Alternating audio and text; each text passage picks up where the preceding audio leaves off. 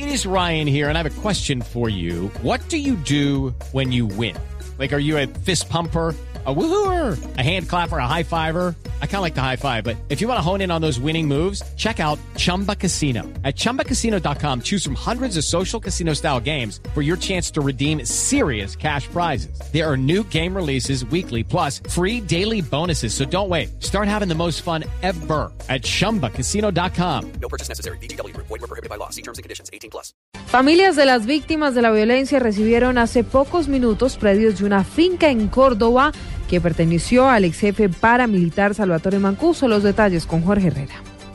El Levante, en el departamento de Córdoba, es una de las fincas en donde el extraditado jefe paramilitar Salvatore Mancuso planeó, ordenó y desarrolló actos criminales.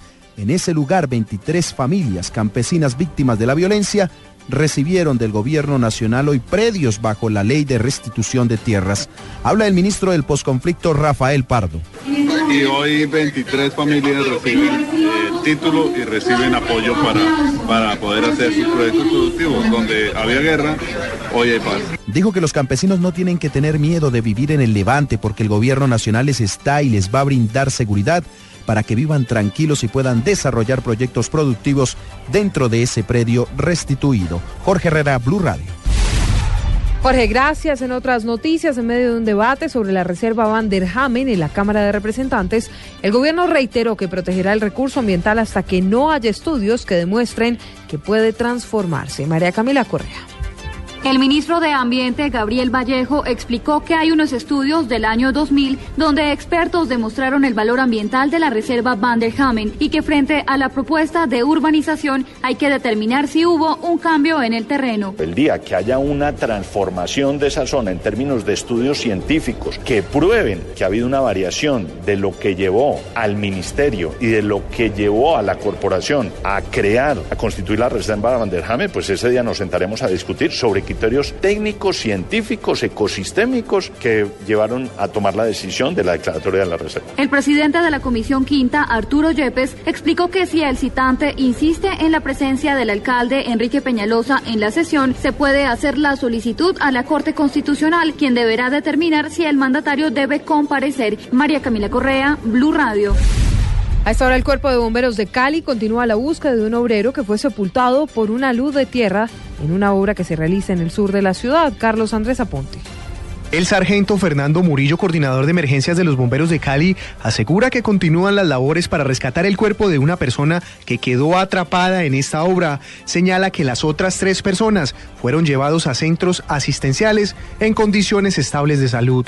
Estamos en recuperación de un cuerpo, eh, que es lo que, lo que más nos ha demorado todavía. No podemos decir no porque pues en la parte de abajo hay, hay un vacío, como una burbuja, y uno puede presumir de pronto de que, que, en ese vacío haya quedado algo de, de oxígeno, eh, sí, entonces hay una burbuja de pronto está allí. La persona que continúa atrapada fue identificado como Eduard Rodríguez, de 30 años de edad. Desde Cali, Carlos Andrés Aponte, Blue Radio.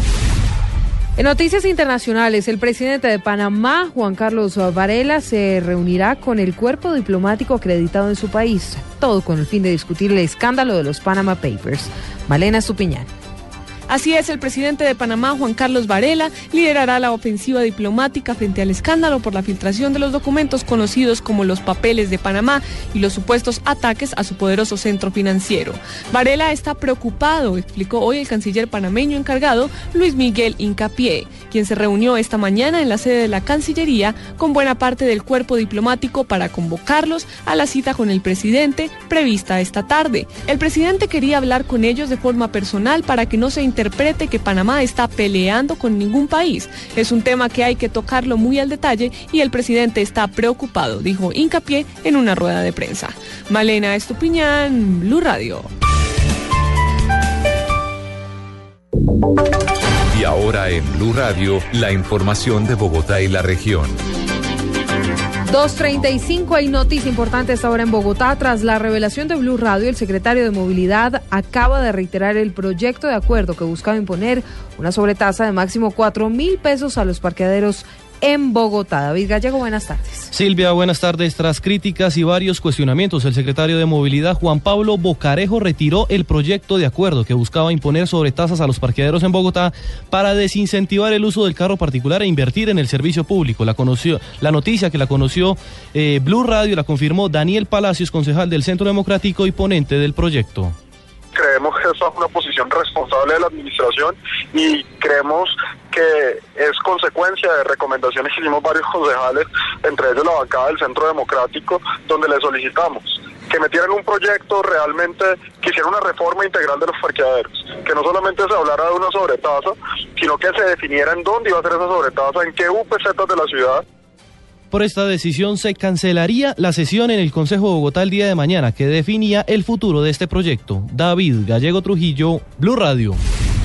David, gracias. Al finalizar la tarde se restablecerá el suministro de agua en los 38 barrios de la localidad de Suba, que fue interrumpido por el reemplazo de una tubería. Lo confirmó el acueducto de Bogotá, Carlos Arturo Albino, con los detalles. Hola, buenas tardes. Los 740 mil habitantes volverán a tener agua esta tarde tras 30 horas de suspensión del servicio. Así lo confirmó a Blue Radio el acueducto de Bogotá, quien informó que este corte se debió hacer por el mantenimiento en redes del acueducto y el cambio de una tubería en Suba. El suministro está suspendido desde las 10 de la mañana del pasado martes 5 de abril.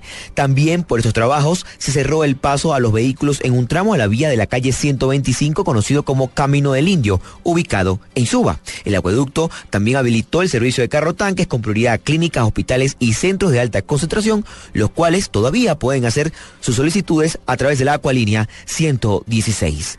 Carlos Arturo Albino, Blue Radio. Carlos, gracias. A las 2.37 es todo de noticias. Más información en blueradio.com y arroba Blue Radio. Llega Blog Deportivo. Feliz tarde para todos.